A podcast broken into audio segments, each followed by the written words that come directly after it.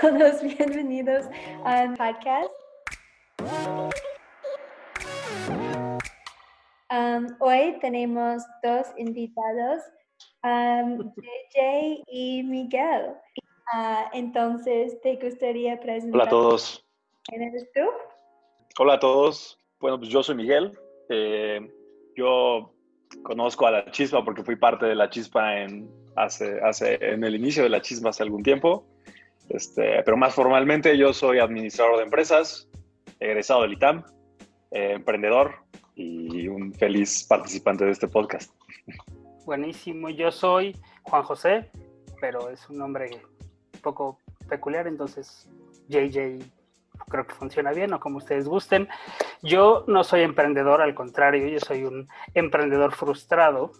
Me dedico a hacer investigaciones de mercado desde hace 11 años. Estudié comunicación, periodismo en la UNAM y ahora estoy eh, en este lado. Entonces, más que venir a aportar experiencia como Miguel, yo más bien vengo a dar como este otro lado de la historia, ¿no? como el, el, yin del yang, eh, y a plantear unas de las dudas ¿no? que me han surgido desde que sigo a la chispa y, de los podcasts que han estado transmitiendo ustedes.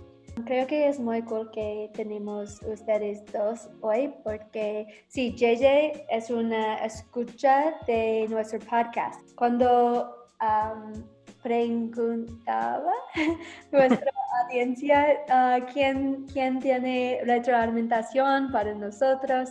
Uh, dudas. Dudas, um, JJ escri escribió. Y creo que um, él tiene una buena perspectiva porque muchos de ustedes um, son en el mismo en el mismo canal. Um, entonces, bienvenido, JJ. Y Miguel, um, solo me gustaría compartir un poco más contexto porque Miguel es nuestro primer maestro de la chispa en México y hace tres años, ¿no? Entonces, sí, sí hace sí, un poco más mucho um, gracias, agre, agresivo. Agradecido. Agradecido. Ya, yeah, por él, porque la chispa es pasible.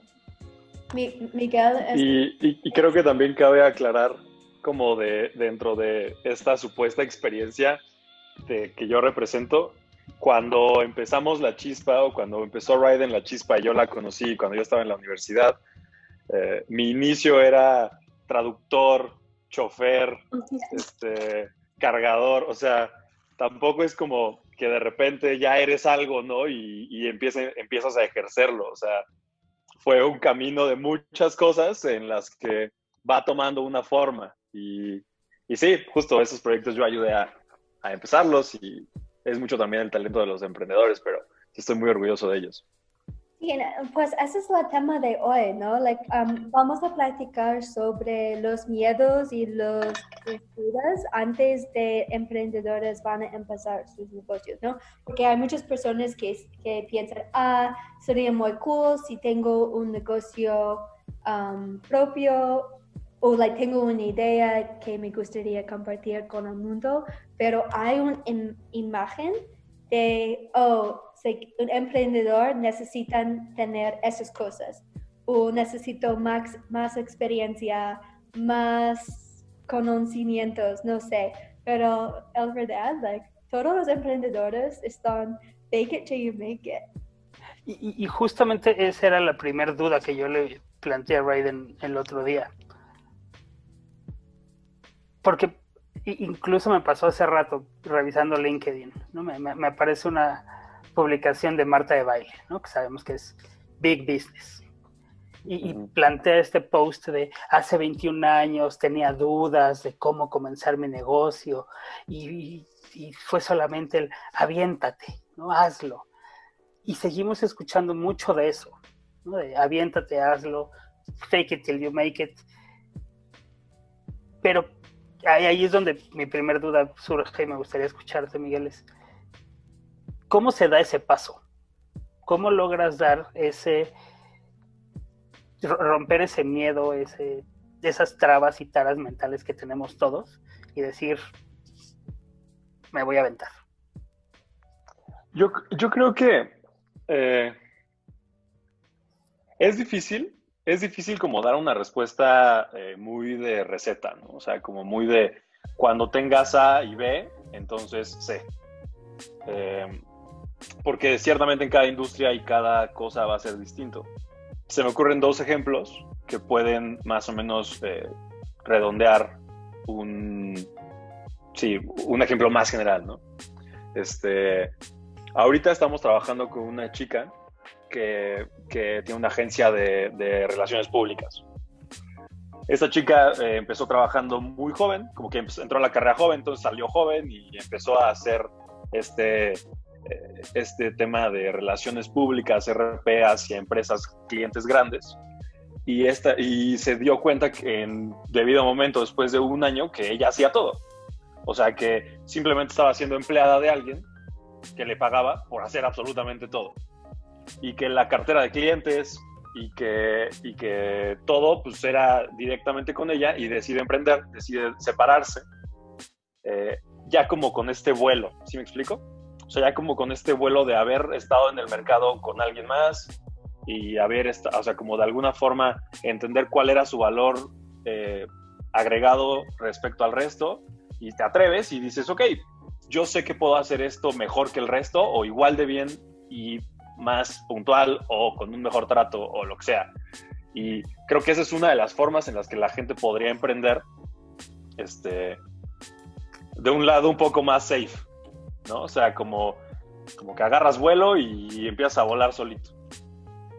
Eh, el segundo ejemplo, hola Mariana, el segundo ejemplo eh, a mí me encanta esta historia de emprendimiento que es de mi socio, de hecho, mi socio en, un par de proyectos que se llama Andrés Valverde.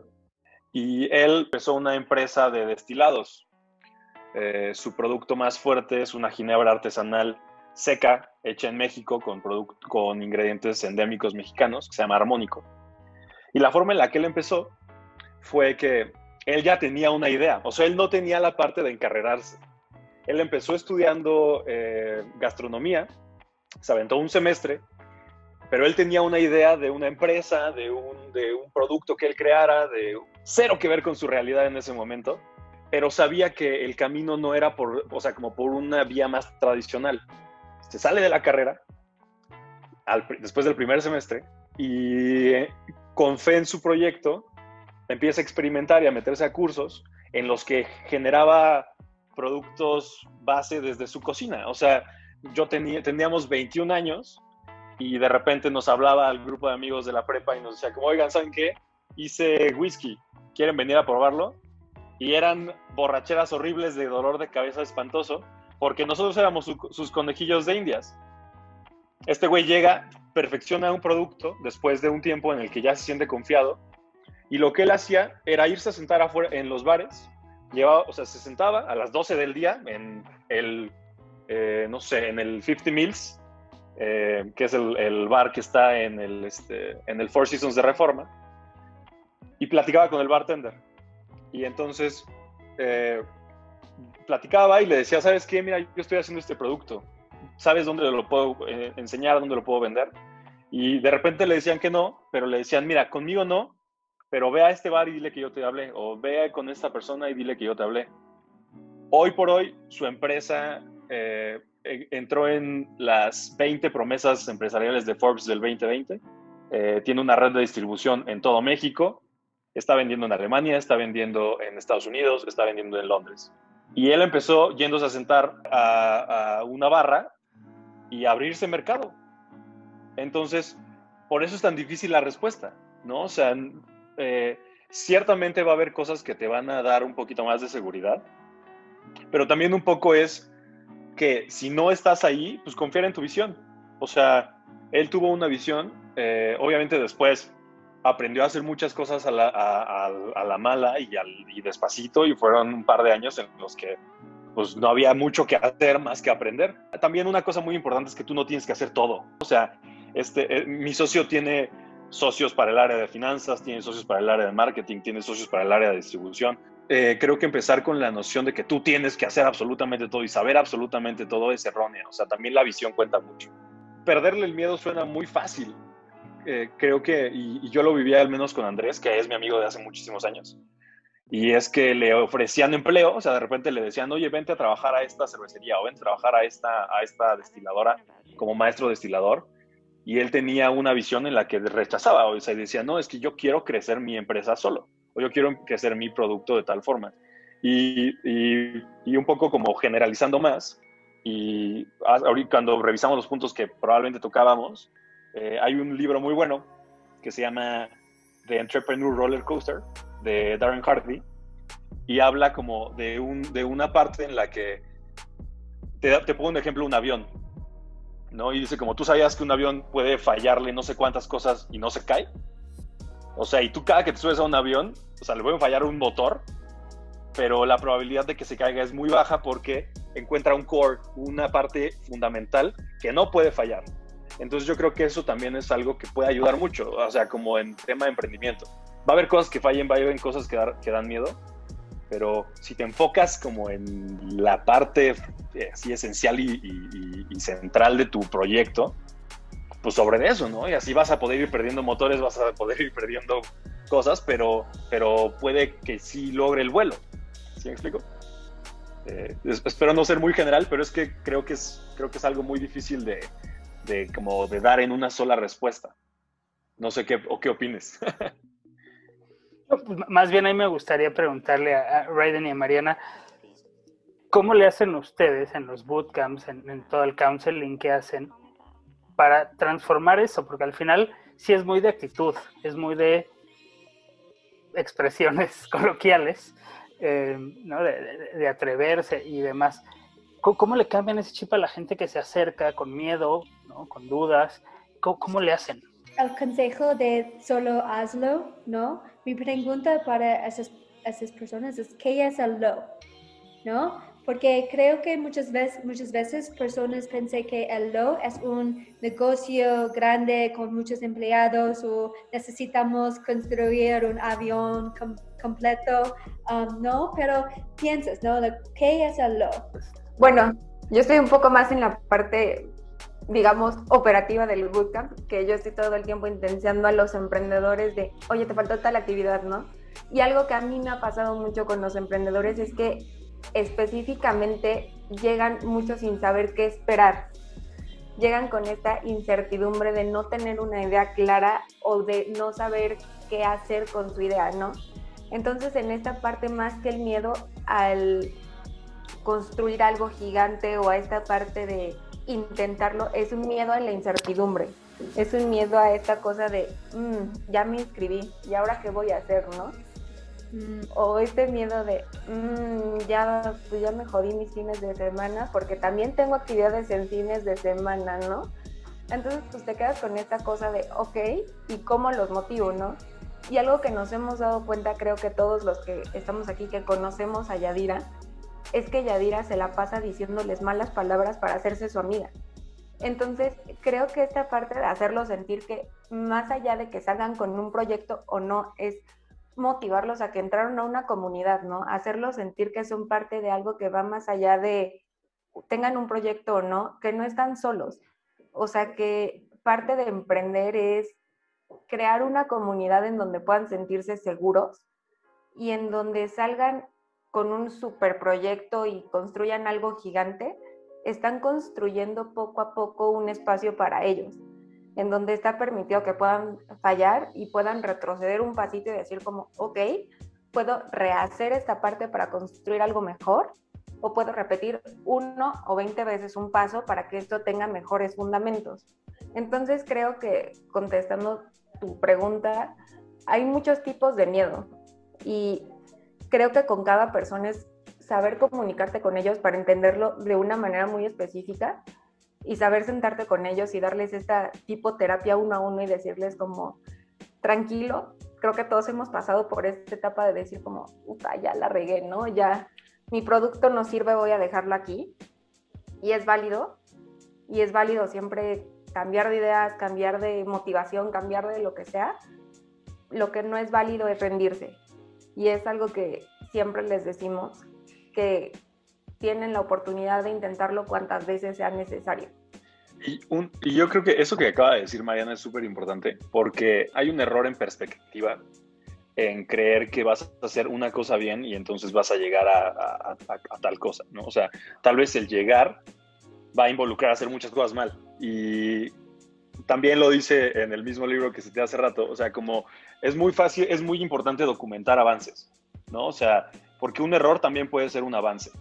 Y eso creo que es parte de lo que desmotiva y parte de lo que, de lo que evita o aleja a la gente de, atreverse o de, de brincar ese miedo.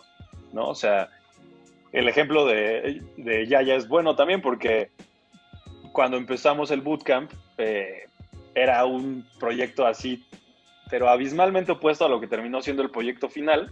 Ya vimos que esto no es. Documenta tu avance no solamente para entregarle algo a alguien. Que eso es otra cosa. Como emprendedor, pues nadie te va a decir qué hacer. O sea, no vas a tener a un jefe que te va a estar pidiendo eh, un, este, un reporte o una entrega o lo que sea. O sea, al final tú te vas a pedir esas cosas.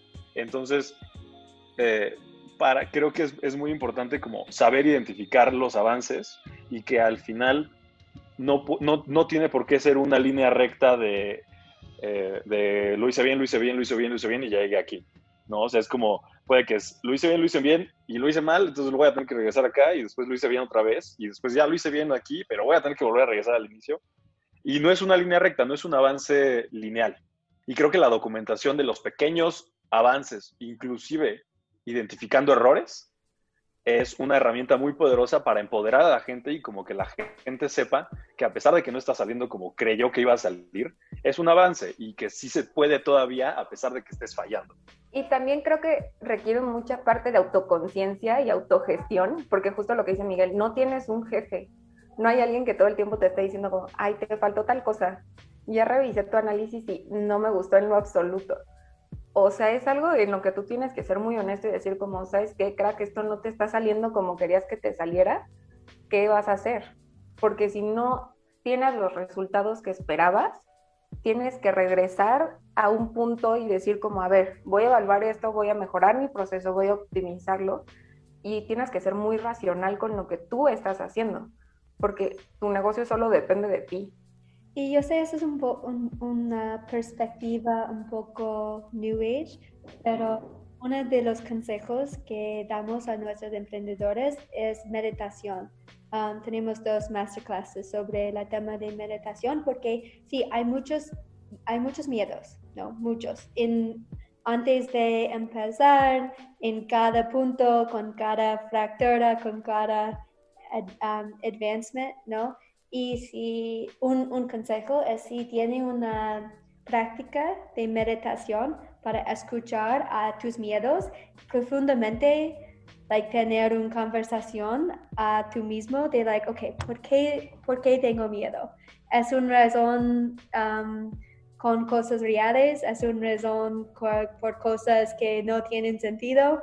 Que es medio de, confrontarse a, uno mismo y ahí me, surge otra duda de, lo que comparten. ¿Cuál creen ustedes que es el principal miedo que existe hoy en, la gente para emprender? ¿Es miedo al fracaso? ¿Es miedo a no me va a salir? ¿Es miedo a la regué? ¿Es miedo a qué? Porque también es como un concepto súper amplio. Yo creo que en México en especial, o sea, porque hay, hay, hay contextos, ¿no? Siempre hay un contexto yo me atrevería a decir que el principal miedo, más allá del fracaso, a, una, este, pues sí, una seguridad económica. La vida empresarial en México es muy dada a que el dueño vive de dividendos, ¿no? O sea, como la gente se hace rica haciendo empresas, o sea, creo que el principal miedo o, riesgo definitivamente es, eh, creo que parte desde un punto de, eh, financiero, monetario.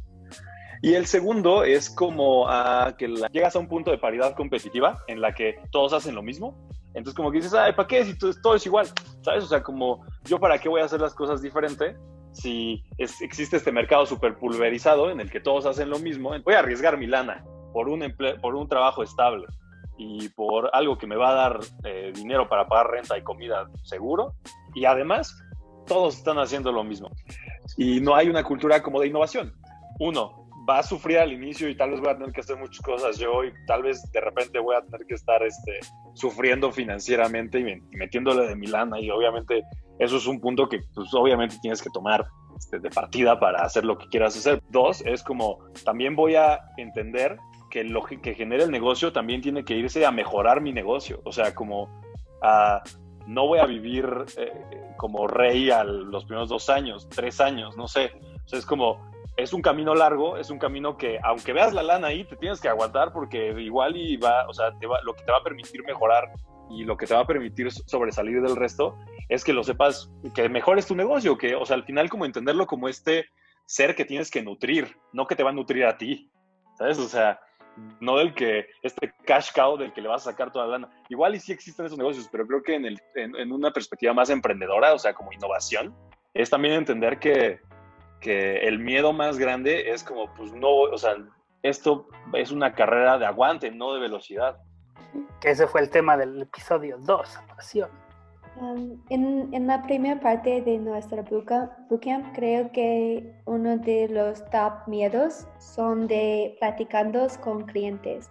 En el tercer día tenemos un ejercicio de, ok, necesitan practicar con un cliente y potenciales. En tercer día, ¿no? Um, y porque si no, no conoces tu cliente es muy profundo, like, no tienes un negocio.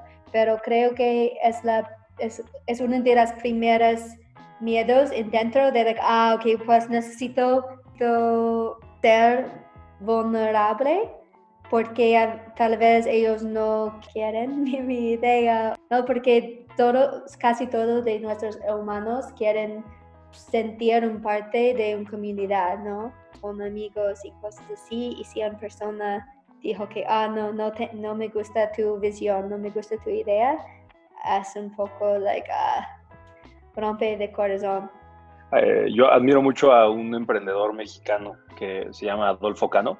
Es uno de los fundadores de una empresa que se llama Cultura Colectiva, bastante fuerte en periodismo, pero también tiene una rama de negocio de inteligencia artificial para publicidad, que pues, es un boom enorme, ¿no? O sea, es, es lo que la hace una empresa transnacional y y que han logrado cosas súper chidas. Y yo lo sigo porque, pues no sé, como que me gusta, he escuchado entrevistas de él y tal. Hay, un, hay una en específico en la que, que habla del rechazo y habla como, o sea, la empresa que tiene hoy en día, eh, pues le dijeron que no todo mundo, o sea, como empezaron en 2010 y de 2010 a 2013 creo que quebraron como cinco giros de negocio diferentes, ¿no? O sea, quebraron este, una galería de arte, quebraron un restaurante, quebraron no sé qué cosa, y obviamente pues esos son rechazos fuertes, o sea, al final eh, el rechazo es lo que también te va a acercar a quien no te rechace, o sea, como, y es lo que hablábamos hace rato, saber por dónde no también te enseña por dónde sí. Y este güey habla como, al final, esta empresa eh, se volvió como un referente porque en el 2017 recibieron eh, la evaluación más alta que ha recibido una empresa nativa digital en Latinoamérica. O sea, y les metieron un fondo, un fondo gringo, les metió millones de pesos para crecer la empresa y hoy por hoy pues es una empresa con operaciones en Nueva York y con están abriendo mercado en Estados Unidos y en México pues ya tienen una base muy sólida y las primeras tres valuaciones los venture capitals les decían sabes qué güey no, sabes lo que estás diciendo o sea tú, tú este no, no tiene una rentabilidad o sea y era en, a gran escala lo que está diciendo Raiden. Ve y pregúntale a tres personas, cuatro personas si invertirían en tu negocio o si comprarían lo que estás vendiendo. Y pues van a haber unos nos. y también es como un rechazo pues fuerte, porque le están diciendo que no a tu proyecto, que en realidad es a ti, o sea, pero cuando vas con tu proyecto, así con tu corazón, y te dicen, ¿sabes qué? No, porque está mal, porque está mal hecho, porque no le veo futuro, porque lo que sea, pues es fuerte, o sea, es más fuerte el rechazo en este, en este nivel, yo creo. ¿Te pasó? Y a mí, a mí no me ha pasado. Ok. pero, pero tampoco, tampoco tengo una trayectoria como la de esta persona. Eh, yo, y, creo que sí es, y que va a pasar. O sea, hemos roto relaciones con clientes ahorita en mi proyecto. Creo que no lo he hablado, pero yo tengo una cervecería ahorita, ¿no? O sea, es eh, en lo que estoy dedicando ahorita la mayoría de mi esfuerzo, al igual que con otros proyectos, pero esta es como la, un poquito la que está más sólida. Y, y pues sí, o sea, ahorita cuando tuvimos que salir a, a que tuvimos que cerrar por pandemia, y enlatamos producto y es a, pues, a, tocar puertas a ver quién nos quiere comprar y quién no, pues hay unos que te dicen, ah, sí, pues, sí, o sea, y, y, nunca te vuelven a hablar y es como, pues ni modo, o sea, no les gustó la chela o se les hizo cara o no, o no hay espacio para la venta o tal, y este, y pues, pues ni modo, y hay otras en las que pues, nos dijeron que sí, ¿no? Y, y pues es que, o sea, tienes que llegar con la misma, con el mismo entusiasmo y con el mismo, este, o sea, aunque ya te hayan dicho que no, pues no puedes dejar que eso entre a tu cabeza y que de repente ya digas que mi producto tal vez no es, tal vez no es tan bueno, ¿no? O sea, sí, creo que eh, es lo, no, no, perdón. Sí. Es que creo que esa No, es no, otra no, cosa, es- ¿no? Muchas personas no están acostumbradas al rechazo o no lo ven como esta parte de aprendizaje. O sea, lo ven como el, ya me dijeron que no, ya se te cierra todo el mundo y creo que tú le estás viendo, al menos en tu caso, de una manera muy filosófica, ¿no? De, pues ya me rechazaron, no les gustó, voy a aprender de esto, pues ni modo, vendrán más. Pero en el caso, Y es que y es que hay una parte muy fuerte de mindfulness entre lo que, como lo que decía Raiden. O sea, es como estar en paz. O sea, como, ¿sabes? De, bueno, no, pero tendrá su razón y tal vez no tiene nada que ver conmigo. Tal vez ahorita soy muy caro, tal vez lo que sea. Pero perdón, te interrumpí. Pero es que quería regresar a lo que dijo Raiden. no, no, no, tú concluye, yo te interrumpí primero, yo fui la grosera original. Dense, dense y platiquemos. Vas, Raiden. Creo que, pues, like, po- tengo miedo cada día. Cada día tengo, tengo miedo. Entonces, like, ahora tengo miedo de platicar español. Um, pero sí creo que la, el truco es cómo, cómo puede aprender cómo manejar tu propio miedo.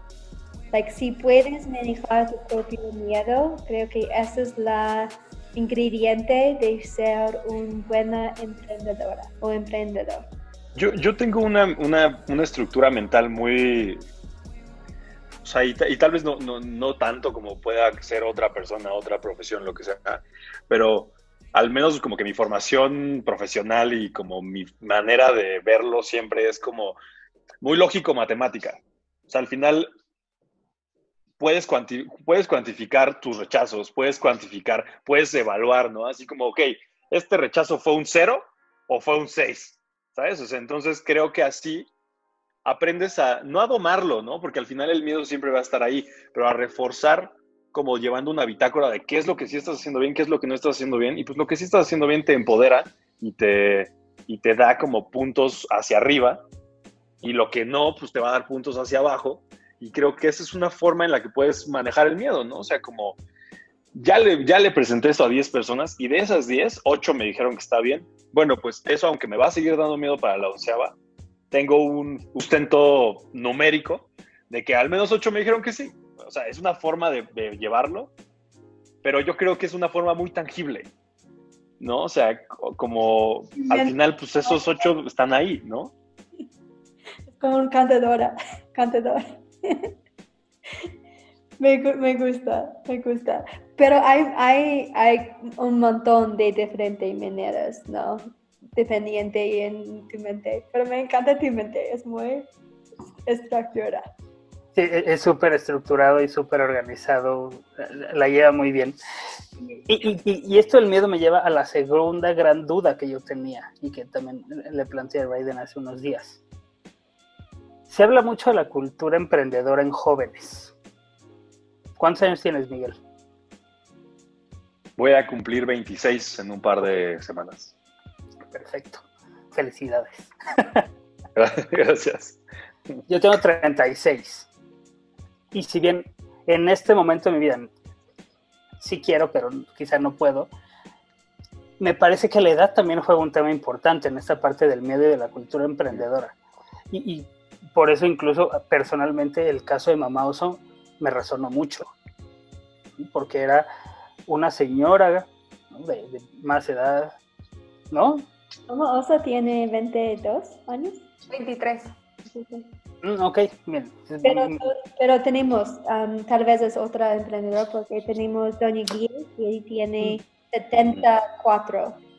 Y Ah, también entonces- las productoras de Consciente. Y a, a lo mejor confundí el. ¿no? Que creo que hicieron mención de Doña Guilla en el episodio de, Ah, sí. de Mamá Oso. Y, mi duda es esa, porque conforme nos vamos haciendo viejos, como que el, espíritu adolescente rebelde, ¿no? Se, nos va, se nos va acabando esa chispa. Así lo ven ustedes, ¿cómo es su experiencia? ¿Qué recomendaciones le pueden dar a la gente que está en estos 30 altos como yo, que quieran emprender? Eh, está Solo hazlo. la flor, ¿sabes? O sea, no, no, no. Yo, de, mis socios, eh, eh, yo siempre soy el más joven, ¿no? O sea, de la gran mayoría. Este, a pesar de que tengo, tengo un proyecto de una cocina, estudio gastronómico creativo.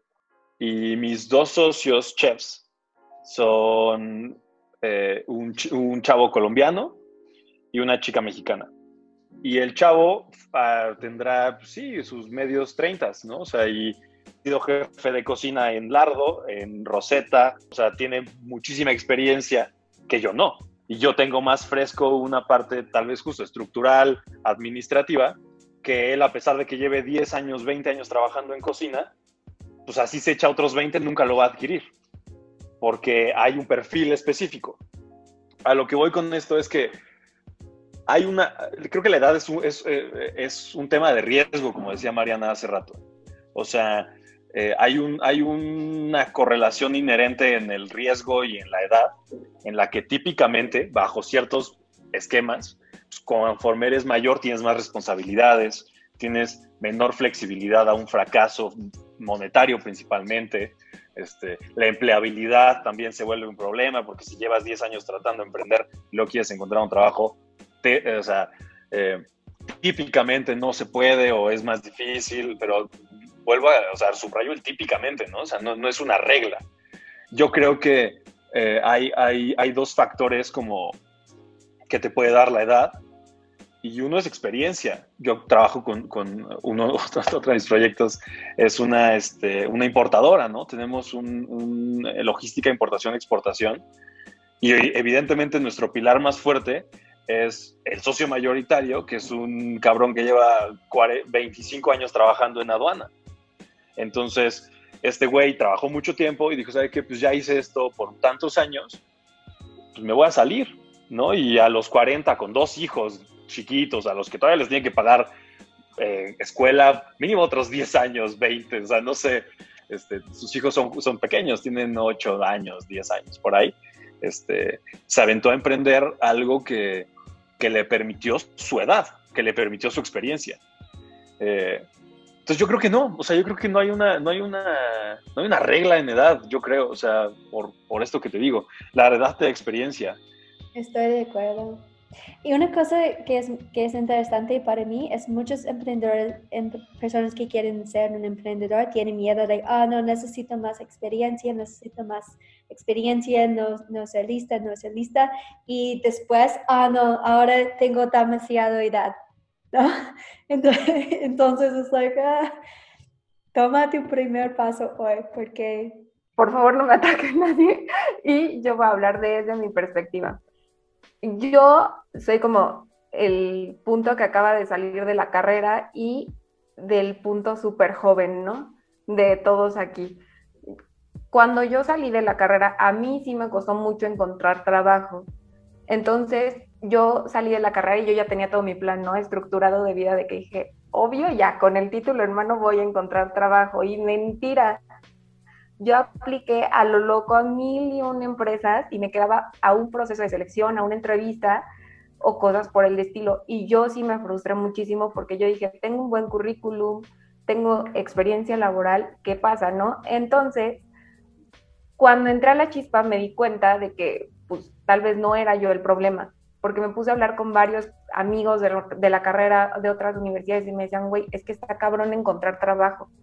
Entonces, creo que hablando desde la perspectiva de una generación abajo de la de Miguel, tal vez dos generaciones abajo, creo que el riesgo de emprender o por qué la gente tiene tanto miedo a emprender específicamente jóvenes o por qué está asociado a que los jóvenes emprendan, es que falta mucha oportunidad laboral específicamente para jóvenes.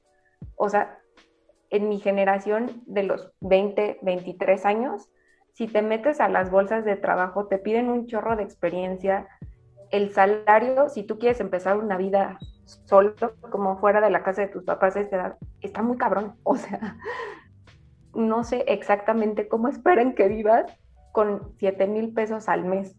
¿Me explico? Entonces, la neta, o sea, si te pones a razonar eso, creo que el emprender como joven está asociado a los, por el hecho de que neta necesitas encontrar un sustento adicional a tu trabajo. Creo que sí es muy complicado y como dice Miguel, o sea, pues entre mantener a tus dos hijos, ¿no? A tu casa, a tu perro, versus mantenerte a ti, una persona de 23 años que pues no genera tantas cosas de gasto y a tu perrito, pues está mucho más fácil emprender, ¿no? Entonces, o sea, viéndolo desde esa perspectiva, creo que el término emprender está asociado a los jóvenes porque necesitas moverte, ¿no? Y tienes como que esta chispa de decir como, güey, me urge tener algo mío.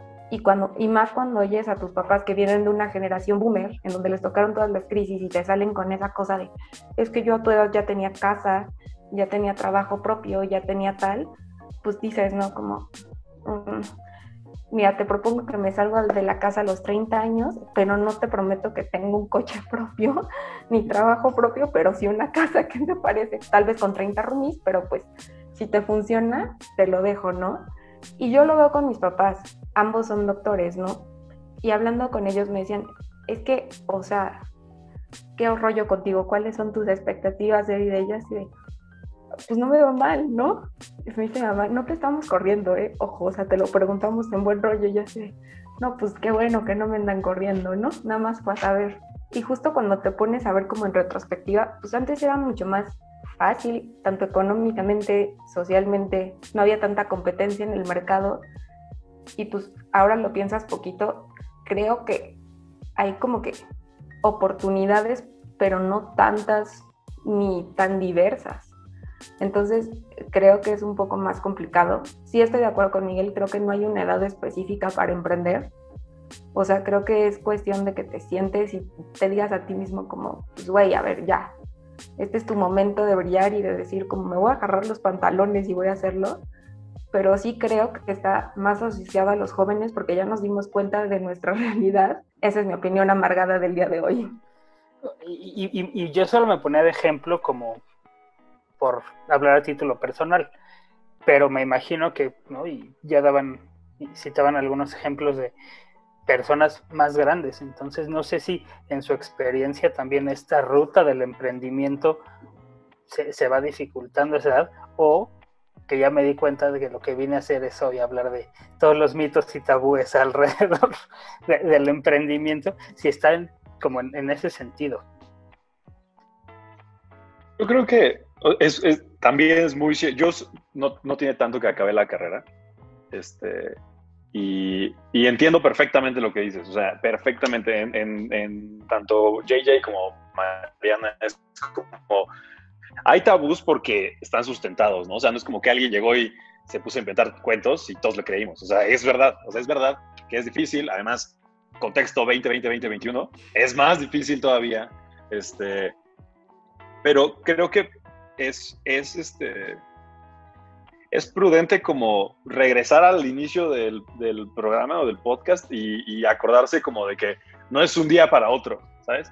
O sea, y esta, y este, y esta, este hambre, como lo que tú dices, y que a mí me pasó, o sea, yo empecé, mi primer negocio, o sea, que, empecé a, gestionar un negocio fue como a la mitad de la carrera yo estudiaba economía, me cambié a administración porque no me gustaba nada de economía, porque yo no me veía trabajando en el Banco de México, porque yo no quería hacer eso, simplemente no era un lugar en el que yo me sentía a gusto y cómodo. Y, y, lo primero que hice fue decir como, ok, pues ¿cuánto gana un, este, un, un becario? ¿No? Esto. Bueno, pues igual y si me pongo a vender cerveza, voy a ganar lo mismo, ¿no? O sea, y en vez de estar haciendo, este, eh, eh, en vez de estar haciendo como experiencia laboral en otro lugar, me, o sea, empecé a, y obviamente en ese momento pues no había, no había nada como de, de, este, de certeza económica, ni mucho menos, ¿no? Pero empiezas a entender las cosas de una perspectiva como, como un pequeño empresario y, a actuar de esa forma. O sea, eh, lo que tú dices de, empezar a eh, buscar un trabajo y la fregada. Y hay gente que lo hace y le gusta y, son también muy necesarios. O sea, tú también vas a necesitar empleados que se sientan cómodos estando en una empresa y que o sea, está bien. Creo que eh, no todos, no, no hay una forma en la que esté bien hacer las cosas y los demás lo están haciendo mal. O sea, es, un, es, es, es el rol que tú quieras jugar. Y, y también lo digo porque, o sea, como que muchas veces este tipo de mensajes están muy pensados para un perfil de persona que excluye a otros.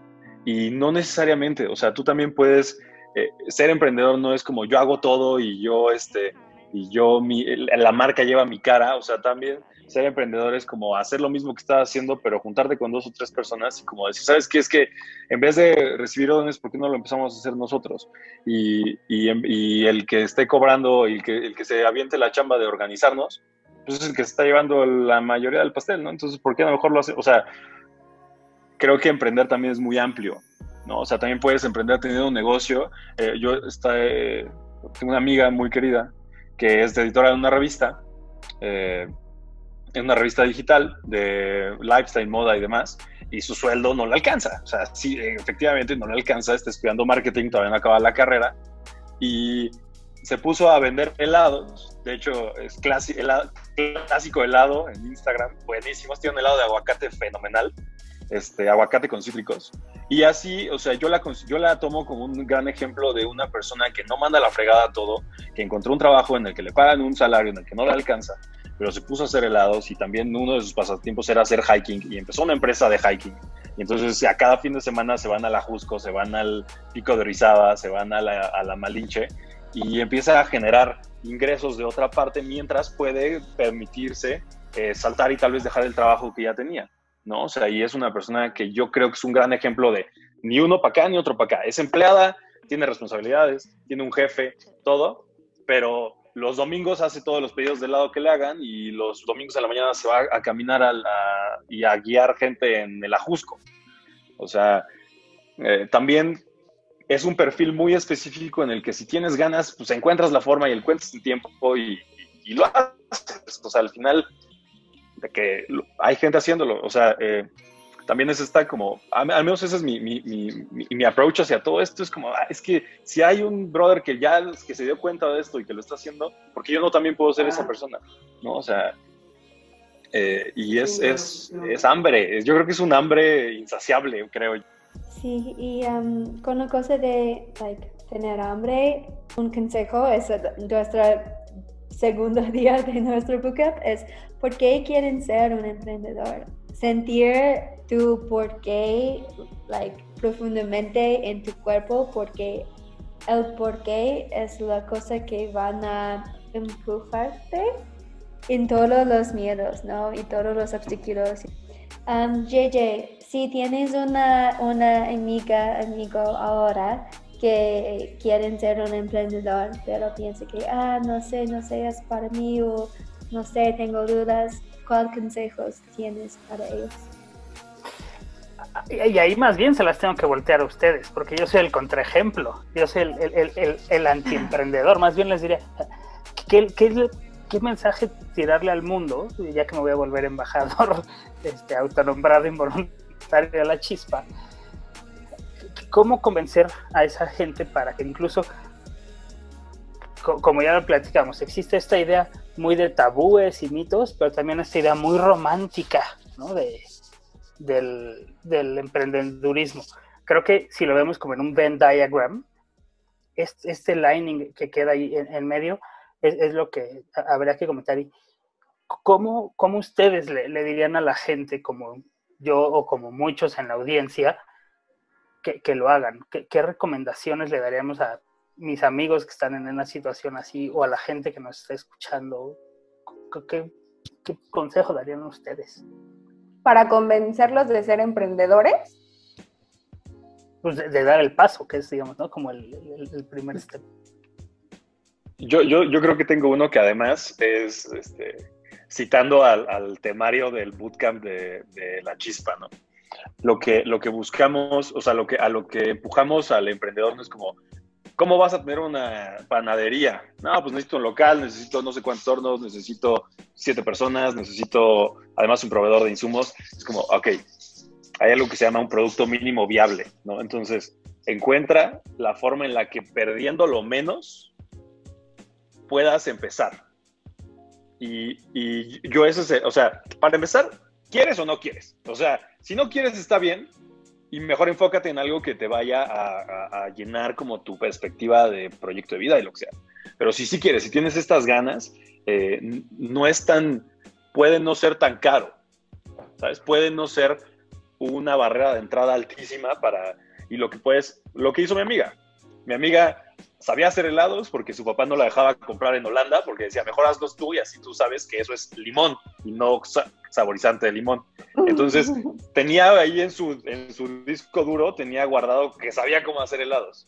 Le recortan el, el, salario eh, a raíz de la pandemia el año pasado y compró, o sea, agarró una, este, la máquina de helados que ya tenía, se puso a venderlos, juntó un poquito de lana compró una máquina más grande y ahorita es literal lo único que tiene. O sea, era, un era un proyecto que había gente interesada en invertir para abrir un local, eh, porque es un muy producto muy bueno. Entonces, si tienes una idea de un producto muy bueno eh, a tu alcance, ¿no? Si tu producto es hacer, este, no sé, naves industriales, pues está medio difícil. Pero si tu producto es algo como el helado, que es un gran ejemplo, este, o sea, el consejo que yo daría, y citando a lo que eh, se enseña en el bootcamp de la chispa, es encuentra un producto en el cual ya puedas empezar a generar ventas para que también exista ahí un, sí, una prueba de mercado en el, que, en el cual los, tus primeros clientes te van a dar una retroalimentación de que puede ser mejor, que no puedes, que puede ser mejor, pero no invertiste ya 50 mil pesos en una máquina que ni sabes usar. Entonces, encuentra, o sea, yo creo que la forma más más segura de emprender, sujeto a todos los riesgos que tenga emprender en sí mismo, es encontrar la forma en la que puedas empezar para empezar a... también es un proceso de aprendizaje, ya va a haber una curva de, aprendizaje que sí o sí la vas a necesitar. Entonces, yo creo que ese sería mi, mi, consejo, o sea, encuentra algo que ya puedas empezar a hacer la siguiente semana. Y en este tema también puedes ver si, si, si gustas la, la parte de ser un emprendedor, ¿no? Like, si también es una buen, buena manera de encontrar si tu idea va a ser rentable y van a funcionar, pero también, like, tal vez, ¿no? La, la idea de ser emprendedor es a veces muy romántico, ¿no?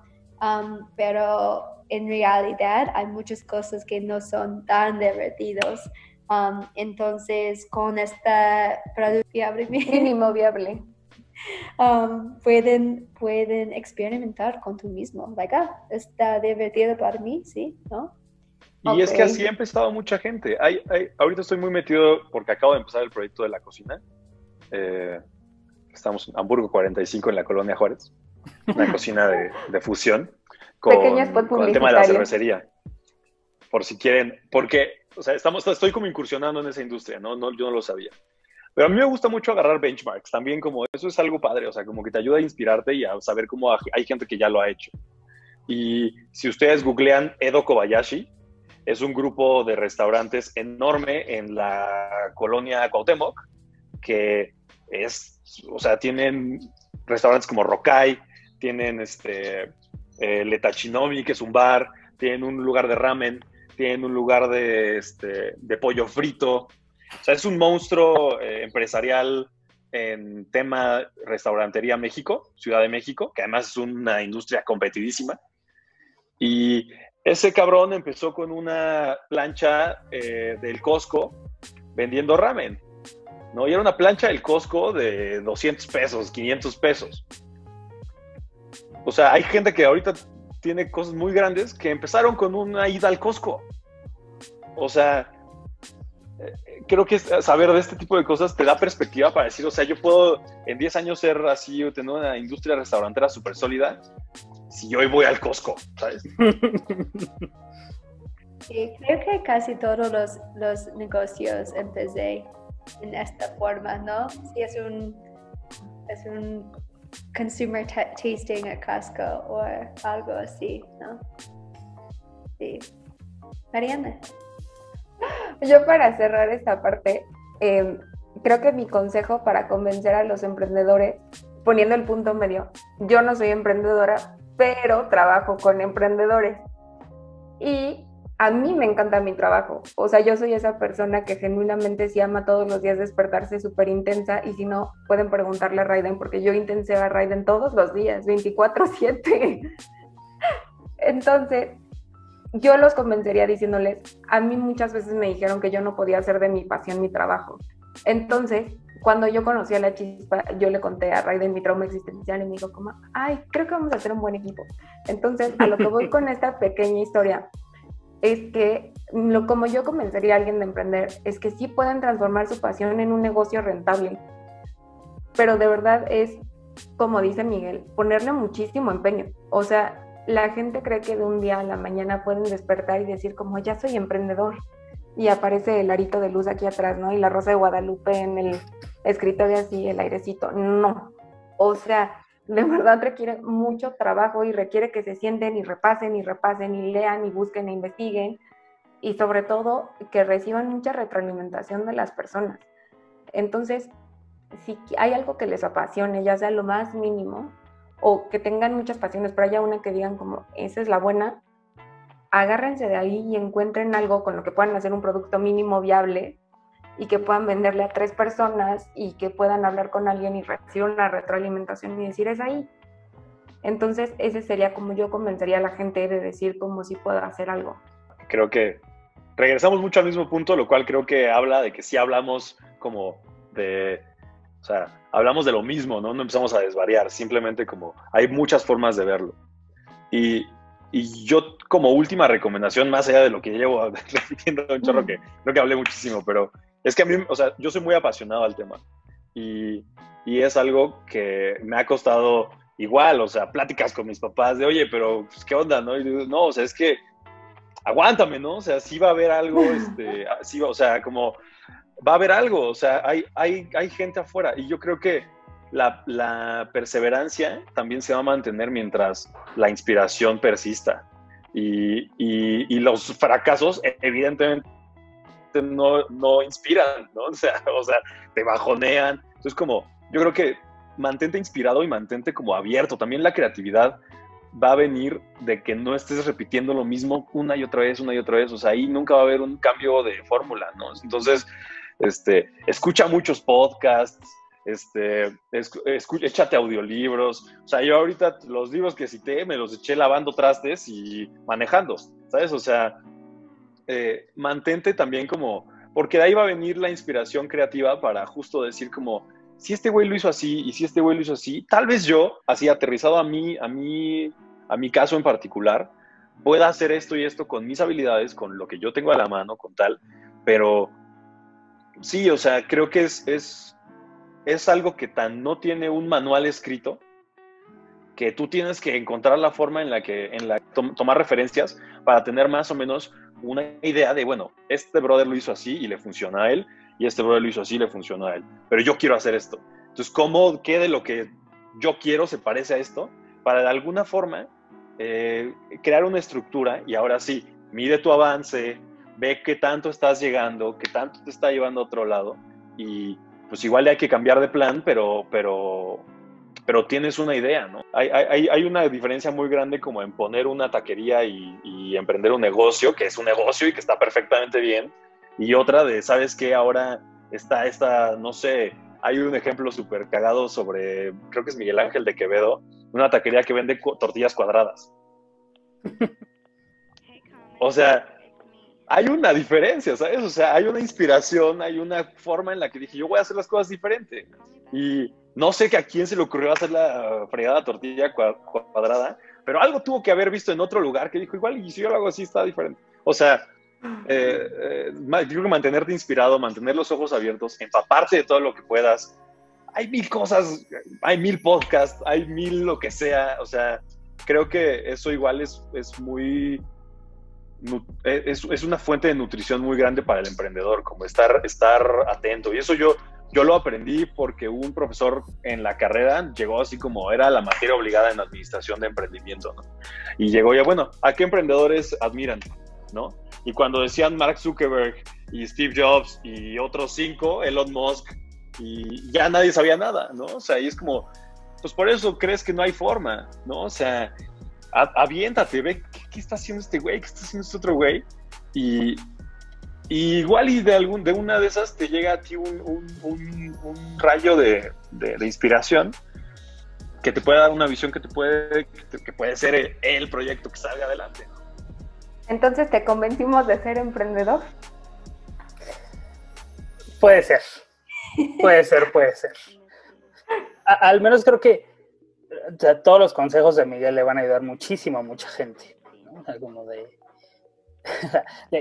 y también quiero, quiero decir que, o sea, yo solamente soy un güey opinando cosas de cosas que hace todos los días, ¿no? O sea, como... y, yo, buenos días.